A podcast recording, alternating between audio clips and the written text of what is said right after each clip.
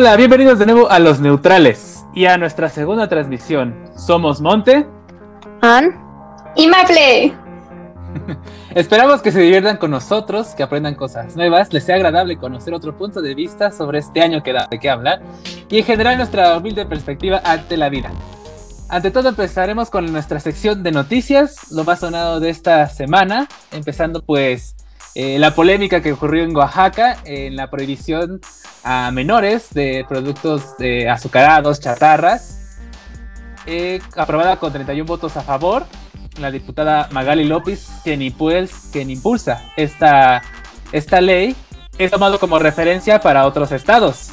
Sí, pues se contagió bastante la esta propuesta impulsada en Oaxaca y ya aprobada y estados como Tamaulipas, Guerrero y la Ciudad de México están contemplando eh, implementar lo mismo. La diputada Magali López comentaba que eh, la aprobación sienta un precedente nacional e internacional a favor del derecho de los niños a la salud. Pero pues viene toda esta eh, polémica, controversia, muchas personas a favor y en contra, debido a que pues al final el responsable de los consumos es, de, consumir estos productos, pues al final de cuenta son los consumidores, ¿no? Valga la redundancia.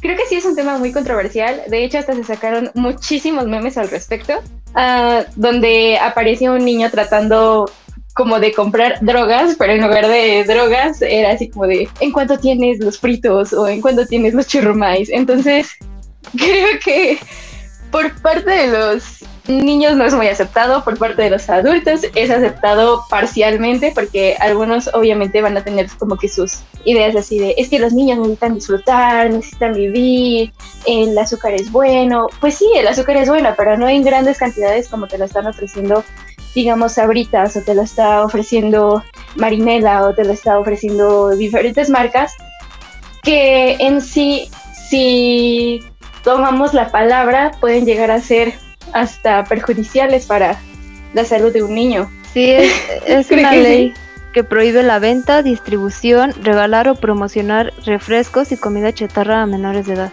El problema con esto pues serán las cafeterías, tiendas no sé cómo van a reaccionar este tipo de negocios dentro de las escuelas. Pues ahora no vas a tener para tu lunch, te tienen que dar tu lunch nutritivo. Exacto, o sea, va a venir un impacto económico a las tienditas. De pronto estos negocios informales. Se supone.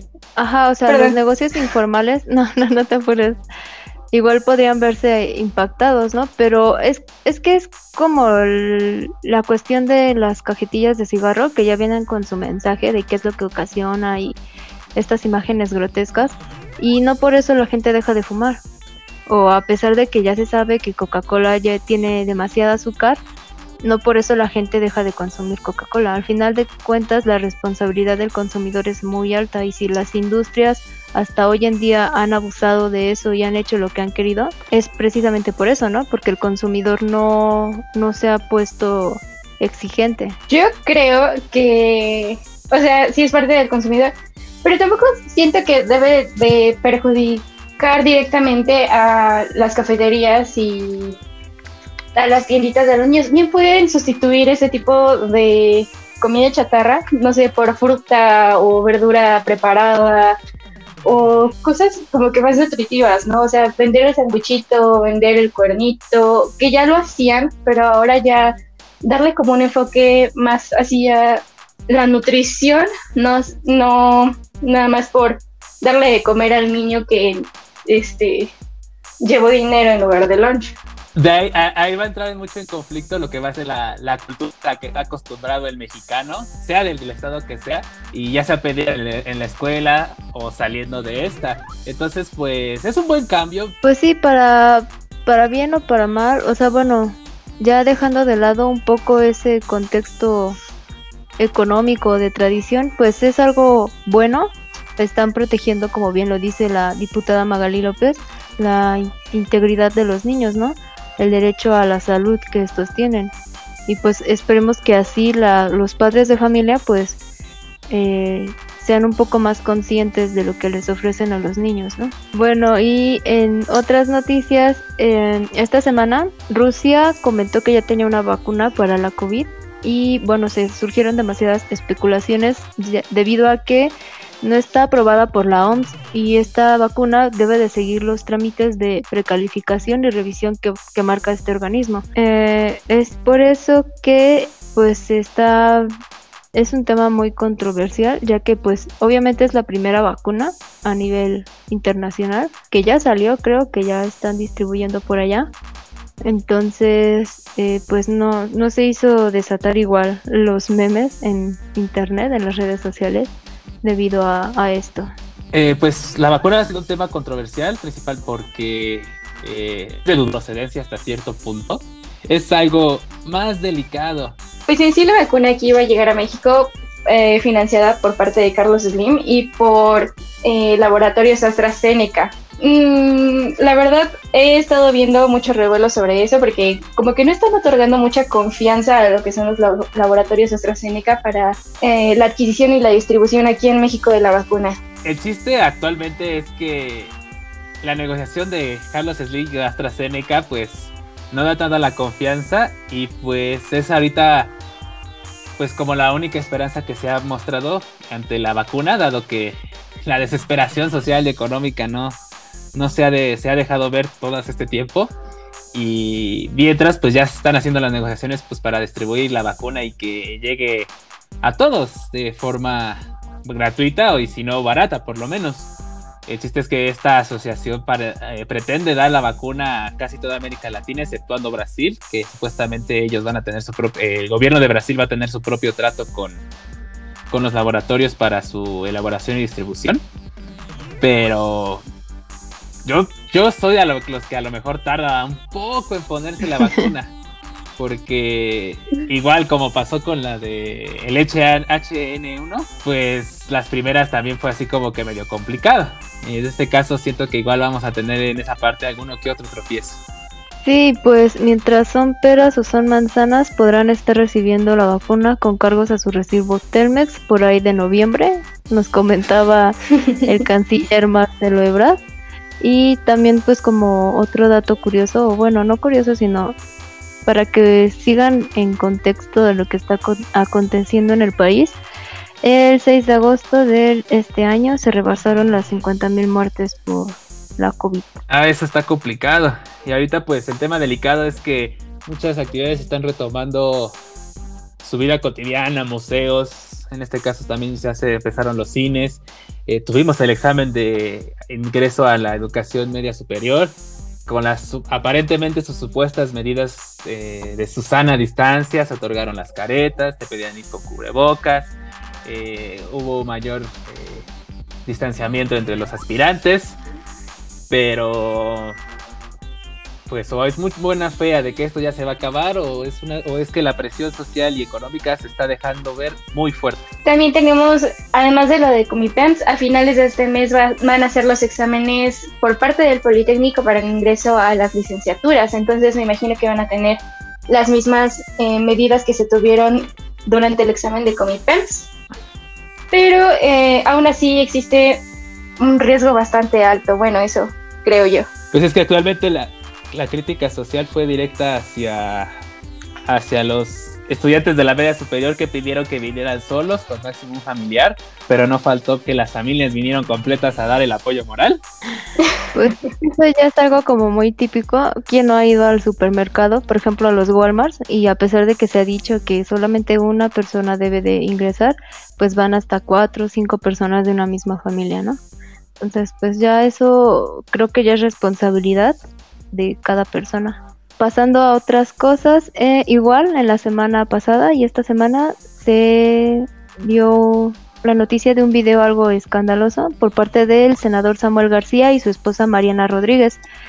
Y abrió esto, este video causó controversias y abrió discusiones sobre el machismo y la violencia en la pareja. En el video se pueden eh, escuchar comentarios como me, cansé, me casé contigo para mí, no para que andes enseñando pierna, ¿no? entre otros comentarios machistas como publicaciones en su red social de que de haber sabido que a ella le iba a dar COVID, pues mejor no se casaba con ella. Y también este Eso dejó de entrever una actitud violenta y machista por parte del senador. Creo que últimamente en México han estado apareciendo muchas muchas noticias así como no relacionadas a esta noticia, pero sí relacionadas a este tema.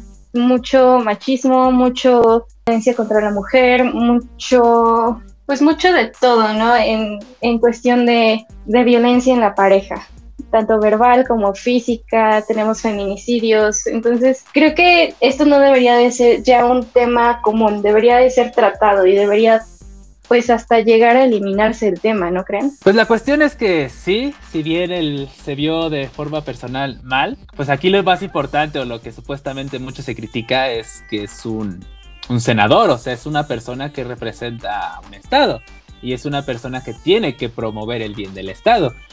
Pero también, bueno, nos ponemos a ver qué es el tipo de Estado, ¿eh? ¿Qué Estado es? Es un Estado que se caracteriza mucho por ese tipo de actitudes. Esa es una. La otra, si bien eh, se le estuvo atacando mucho por hipócrita hasta cierto punto, dado que ha promovido una que otra comentario eh, pues feminista o, en contra del machismo, eh, él, no lo, él, no lo, él no lo practica, lo predica, pero no lo practica. Entiende que se le puede atacar como figura pública, pero también hay que tener en cuenta que pues cada quien come en su casa a su manera. y el chiste es que, pues, supuestamente esta relación eh, es así como que igual conservadora y puritana. Pero una cosa es lo que se puede hacer en casa y otra cosa es lo que tienes que demostrar como imagen pública. Y no sé quién filtró el video o cómo es que se muestra, pero... Fue un live, fue un video eh, en directo de Instagram cuando su esposa Mariana da positivo por COVID, ellos se separan en la casa, están en la misma casa, pero se separan, ¿no? Para evitar que él se contagie. Y entonces empiezan a compartir en Instagram, en el Instagram de ella, momentos que tienen separados, ¿no? Cada quien. Y están comiendo y pues ella levanta su pierna y es que hace ese comentario, ¿no? De que baje su pierna, que se casó con ella para, para él, no para que ande enseñando y pues ella se ve sumisa. Aquí la cuestión pues es como tú dices, ¿no?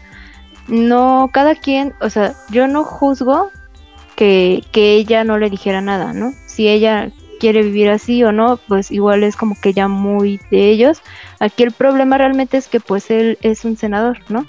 Entonces, creo que por mucho menos se ha sancionado más severamente a políticos o a senadores y cómo esperas que el pueblo o la gente de un gobierno cambie, como comentaba Majo, o erradique ese tipo de conductas hacia las mujeres si sus mismos gobernantes lo practican con micromachismos, ¿no? Porque se puede entender como que era un comentario X o una broma, pero al final de cuentas no deja de ser machismo. Y este es el, el verdadero problema, ¿no? Porque de pronto viene lo de la cultura de la cancelación, ¿no? Y por cualquier cosa ya andan cancelando artistas o gente que pues, ni la debe ni la teme. Pero a ver por qué aquí con el senador no, no hay una sanción más directa. Se disculpó, pero su disculpa también fue como muy... No creo que haya sido la adecuada. Pues es que, por ejemplo, si hacemos comparación de artistas con senadores, pues la dependencia en cuanto al público no es la misma el senador pues va a ser senador un tiempo en lo que se olvida esto hasta que vuelva a haber este, elecciones o, algún plan en el que él pueda seguir en algún puesto importante que un artista. Un artista lo sacan del aire y lo van a sacar del aire un tiempo o permanentemente. Pero todo por complacer eh, una ideología que pues para bien tiene sus pros y sus contras. Se ve mal, se ve mal la forma en la que lo hace, pero pues es aquí también donde hay que respetar hasta cierto punto pues las el derecho a la intimidad que tiene cada persona, ¿no?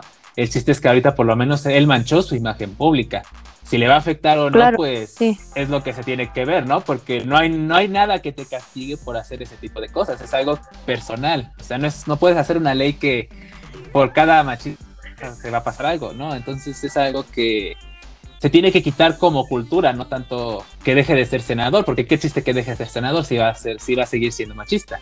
Chiste es cambiar la cultura. Es un tema, mm, o sea, es muy interesante. Podríamos hacer un capítulo completo y no llegaríamos nunca como a un acuerdo real, porque es algo muy, muy grande, ¿no? Para hablar. Creo que tienes muchísimas razones, es un tema demasiado amplio tiene mucho de dónde tomar noticias, de dónde tener eh, información. Sí, y desgraciadamente pues se puede empezar así por un micromachismo y eso generaría eh, pues que la sociedad lo tome como algo que normal, como se ha visto y que no pasa nada. Y eso puede desencadenar incluso casos peores, ¿no? Como hoy se mencionaba el caso de un abuso a una menor de edad de 10 años. Eh, Luis Alonso N es un servidor público de Puerto Vallarta y él tiene más de 30 años y se le encontró en su vehículo con una menor de edad eh, desnuda en su auto. Se intentó hacer un proceso legal y así, me parece que quedó impune y que no le van a hacer nada y que puede salir en libertad. Y como él hay otro, por ejemplo, un Fernando N, igual es de una página de Mascota Jalisco y es el encargado del Instituto de la Juventud en Mascota y está bajo investigación y proceso legal por acoso sexual e infantil igual a una menor de edad. Y esto nos deja una pregunta, ¿no? ¿Cuáles son realmente los filtros para ser un servidor público? Si perdonamos cosas tan triviales como un simple comentario X cotidiano que estamos muchos acostumbrados a escuchar, ¿hasta dónde puede llegar, no? Nada más los dejamos con esta breve reflexión y no vamos a hacer esto más extenso porque como les comentamos es algo que da para mucho de qué hablar y desgraciadamente el tiempo nos come. Entonces nos gustaría saber su opinión en los comentarios y pues qué, qué, qué piensan, ¿no? ¿Hasta dónde podemos llegar a parar? Después de toda esta controversia, vamos a pasar a temas un poco más animados, vamos a nuestra siguiente sección que es entretenimiento. Iniciamos con una noticia algo, pues para mi parecer, algo rara, algo fuerte. Eh, el estreno de Mulan se pasó para el 4 de septiembre únicamente en la plataforma de Disney Plus. Tenemos esa pequeña noticia, pero además de eso tenemos un plus. Se supone, según una publicación de Memo Aponte, Disney Plus lanzará en su plataforma no únicamente Mulan, sino también películas como Soul y Black Widow. Y va a tener un costo adicional de 30 dólares. A mi parecer es demasiado. Pero esto Disney ya lo está manejando como una forma de negocio. Algo así como un estreno privado eh, dentro de su plataforma. A mi parecer es demasiado dinero por el estreno de una sola película porque según tengo entendido van a ser 30 dólares cada vez que quieras ver un estreno. Sí, y justamente comentábamos eso en el capítulo pasado, que ojalá no lo fueran a hacer y pues si al final terminaron lanzando esa notición, esa, esa noticia. Y pues básicamente lo que nos está diciendo Disney es que ¿por qué va a compartir su rentabilidad con una empresa externa, no? O sea, piensen tantito, si del 10% de sus suscriptores compran Mulan, estamos hablando de aproximadamente unos 181 millones de dólares que Disney va a ganar solo él porque no tiene ninguna persona que le rente la película o ningún medio externo. O sea, estaría ganando, y si ahora el 50% de sus suscriptores alquilan Mulan, serían alrededor de 906 millones de dólares. Dinero que solamente Disney se queda para él y no lo va a tener que negociar con nadie más.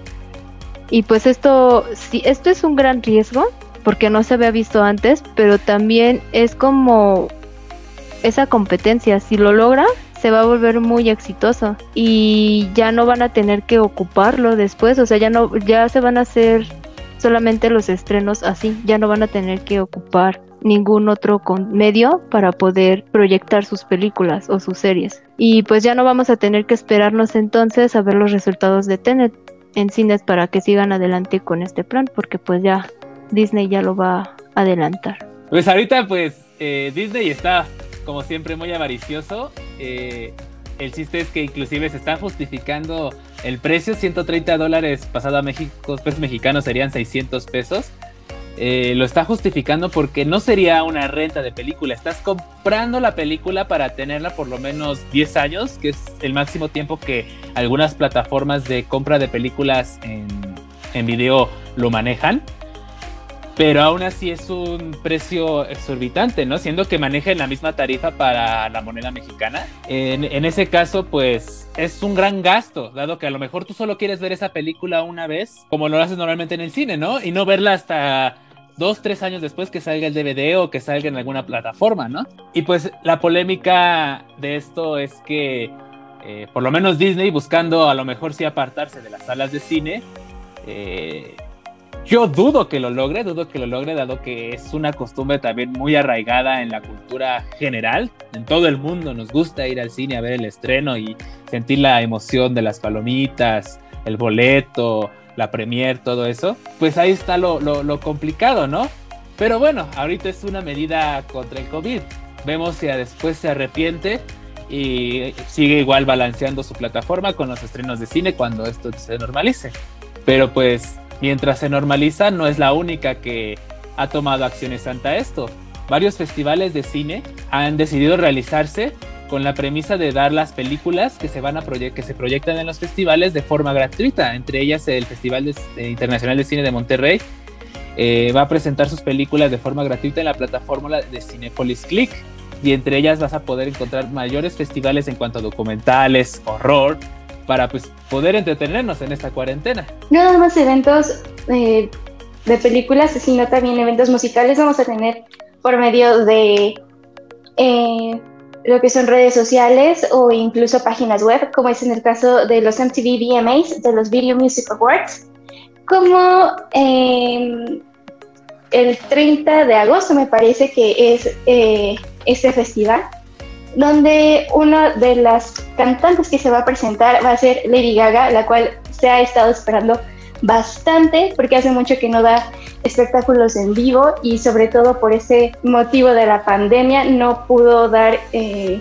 nueva gira. También tenemos noticias como son eh, Selena Gómez, eh, que el 28 de ese mes va, va a lanzar un nuevo single junto con Blackpink, que como algunos ya conocemos es uno de los grupos que está encabezando lo que es el movimiento K-Pop y también relacionado a Selena Gómez, tenemos su nuevo show. Eh, va a ser dedicado a conocer nuevas, este, su nuevo show, el cual va a estar dedicado a conocer nuevas asociaciones por parte de los chefs invitados que va a tener en su programa. Ya está disponible actualmente en HBO, me parece. Y el día de ayer, Miley Cyrus lanzó también nuevo single el cual tiene como nombre Midnight Sky. Pues yo estaba esperando un festival de metal que no se realizó. Pero eso no viene caso. El chiste pues, es que Selena Gomez me gusta, ha tenido una carrera interesante. Yo la conocí en su serie de Disney y de ahí pues sí la he escuchado cantar. Me alegra que haya que siga creciendo como artista, ¿no? Que vaya este este tipo de eventos que la música también no se deje no se pause por todo esto que está pasando con lo de la pandemia. Exacto. Y pues esperemos que estos tiempo recluido en casa sea para que salgan nuevas y mejores canciones. Porque ha tenido cuatro años de ausencia después de su ligero break con Justin Bieber. Toda la controversia que está detrás de ellos dos ha sido, yo creo que demasiado para soportar. Entonces, después de cuatro años de austeridad de música por parte de ella, vamos a tener, además de lo que fue su nuevo disco Rare, ahora una colaboración con Blackpink que pues viene con todo. creo que hace poquito recibió un premio por parte de YouTube por un billón o dos billones de visitas en uno de sus videos y eso me oh sorprendió bastante. Sí, eso es como wow. Hay que verlo, ¿no? ¿Por qué artista se llamaría Blackpink? No tengo idea. También el nombre me causa mucha. ¿No estaba disponible Black White? Eso. Black, Green Black, no sé. ¿Por qué colores? Pues está muy está muy chido y como comentaba Monte, está genial que pues siga adelante, ¿no? Todos estos eventos culturales de películas, música, que no se dejen a pesar de todo lo que está sucediendo y pues nos están llegando de maneras un tanto diferente a lo que ya estábamos acostumbradas, pero que pues son bien recibidas, ¿no? También se hizo creo que en Inglaterra un concierto eh, pero con distanciamiento. Se tuvieron, digamos, como cuadrantes donde em, las personas podían ir acompañadas. Sí, eran como cabinas donde las personas podían ir junto con sus amigos, sus familiares, lo que sea, pero estaban eh, distanciados de las demás familias, de los demás amigos. O sea, estuvo, la verdad, muy interesante ese plan que tuvieron para llevar a cabo este concierto. Sí, no nada más eso, allá aquí también ya se están abriendo varios autocinemas en diferentes partes de la República Mexicana. De igual forma, autoconciertos no se están también este, dejando esperar. El chiste pues es buscar las opciones para que seguir entre el entretenimiento, el negocio, pero pues disfrutar de los artistas, ¿no? Y de lo que te guste. Sí, que pues al final esas opciones, esas eh, maneras, esas soluciones no sean más contraproducentes, ¿no? Que contaminen más o causen algún tipo de otros problemas nuevos. Y en otro segmento, en Lo Friki y Lo Otaku, se publicó un video nuevo promocional para el anime Genio no Yashahime, que es como una eh, secuela del el anime de Inuyasha, que pues nos marcó a bastantes por ahí de los 2000, del 2000. Y en este pues se hizo ver a las hijas de El Amo Bonito, y de Aome e Inuyasha, a la hija de Aome e Inuyasha y pues se ve bastante interesante, hay mucha expectativa. A mí solamente me inquietan dos cosas. Una, ¿por qué Aome fue una madre ausente? Al parecer. No he visto, no sé si tiene manga, no lo he leído la verdad, prefiero esperarme al anime. Y otra es, ¿cómo que la anciana Kaede sigue viva? ya, ya vivió demasiado, ¿qué le pasa? Es eterna. Ay, pues a mí Inuyasha me marcó porque por culpa de Inuyasha no tenemos final de Radma y yo sigo esperando mi final de Radma y medio. Se tenía que decir y se dijo. Ay, no, pero a ver, o sea, Inuyasha también es una muy buena serie. Se desarrolló bastante bien y pues tal vez no tengas Ranma y medio, pero vas a tener una continuación de Inuyasha que también es muy bueno. Solamente esperemos que no hagan una dragoboleada o cómo podríamos decirlo. No, es boruteada. Ándale, una boruteada. por Dios, ojalá que no pase eso. Y pues ya, la verdad es que ya no, ya no espero nada. Con esto de que Mulan se va a estrenar en plataforma, pues ya mejor no crear expectativas al respecto. Nada más tener la ilusión de que vamos a tener más Inuyasha para disfrutar. Y más amo bonito que ver. Pues sí, porque esta entra como otra de las tantas secuelas que hasta ahorita están saliendo, porque salió Sakura Card Captor, la continuación. No la he visto, no me he dado el tiempo de, de ver qué tal está, pero por lo menos lo que es Boruto y Dragon Ball, pues no ha sido como lo mejor, lo mejor, se respeta hasta cierto punto, pero ahí es opinión de cada quien. Sí, bueno, igual nos gustaría saber su opinión, qué, qué esperan de esto, qué esperan, qué piensan, eh, qué otra secuela les ha gustado. Y pues igual recomienden, ¿no? Y ya hablando de recomendaciones, llegamos a la parte final, al segmento final. Eh, recomendaciones, ¿no? Con el pretexto de la muñeca no escapada del Museo de los Warren. Por cierto, ¿ya vieron Ju-On? Esta serie de Netflix, que es como una precuela de esas películas de terror que nos impactaron bastante de adolescentes. Em, las de la maldición. Si la vieron, ¿qué opinan de la serie? ¿Les gusta este como terror psicológico? Ya saben, ¿no? No es como algo tan gore, no es algo que, que, te salga el monstruo de repente, es algo como que sabes que hay este ente, que altera la vida de nuestros protagonistas, destruye su vida por completo, pero no puedes verlo, no dejan de explicarlo todavía, según iba a ser la explicación de esa casa de, la maldición, pero al final pues no explicaron casi. Y mejor ya no hablemos de eso porque los voy a espolear. Gracias. Gracias. Alerta spoiler, sí, por favor. si llegan a esa parte mejor. Este, no, adelántenle tantito. Mí como recomendación, yo por mi parte puedo dar Midsommar. No me he dado el tiempo de verla tampoco, pero he recibido demasiados comentarios de amigos y familiares que la han visto, que sí es una película que te altera. Es igualmente terror psicológico, así que antes de verla quisiera saber su opinión. ¿Vale la pena verdaderamente? Pues, pues, pues a mí me da miedo, ¿no? No es cierto. Eh, eh, eh, pues yo no les traigo una recomendación, yo les traigo una como expectativa, dado que se de presentar una película llamada Host, que pues puede que vaya como a tema con esto de la pandemia, dado que el sistema de Zoom con sus problemas y las que tuvo al principio, se ha dado como el medio para estar comunicados en familia, en actividades, todo. Eh, sale una película en la que utilizan esta plataforma para contarnos una historia de terror en la que a partir de una visión en la pantalla vas a poder ver la cámara de todos los actores que participan y la temática va a ser de que las sesiones espiritistas se pueden hacer online. El espiritismo está conectado a la red. Y con que... El espiritismo ya es moderno. Obvio. Con una temática nueva, ¿no? Dado que hace algunos años se presentó una película llamada Eliminar Amigo, que toca un poquito este mismo formato de poder ver la computadora y poder ver a los, a los actores y igual siendo asesinados, atacados por una entidad misteriosa, fantasma, pero la trama es distinta, entonces pues podemos ver eh, ambas y hacer la comparación cuando salga Host en su momento. Nos gustaría bastante saber qué es lo que piensan sobre estas recomendaciones, si ya las vieron. No, no hagan spoilers como su servidor aquí, pero bueno, si ya las vieron, ¿qué, qué piensan? Eh, ¿Cuál fue su reacción, eh, su experiencia al ver esta, estas películas y estas series? Y pues también, ¿es lo mismo eliminar amigo que Host o es algo diferente? porque uno puede ser demonio y otro fantasma, ¿no? Entonces ya es una historia diferente. ¿Cómo sabes la diferencia entre demonio y fantasma?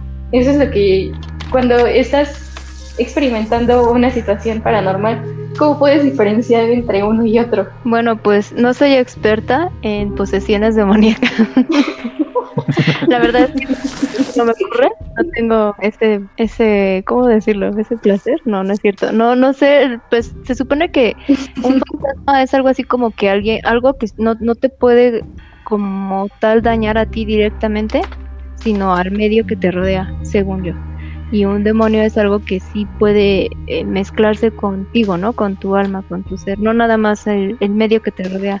Ay, no sé. Habría que preguntarle a los Warren. Pues sí, igual. Podrías ayudarnos y ahí en tus eh, redes sociales de los Warren preguntarles. Y bueno amigos, eh, lamentablemente el tiempo se nos ha acabado. Nos vemos en la próxima y recuerden que antes de tomar partido hay que ver todo desde el medio. Muchas gracias por escucharnos. Nos vemos en la próxima. Adiós.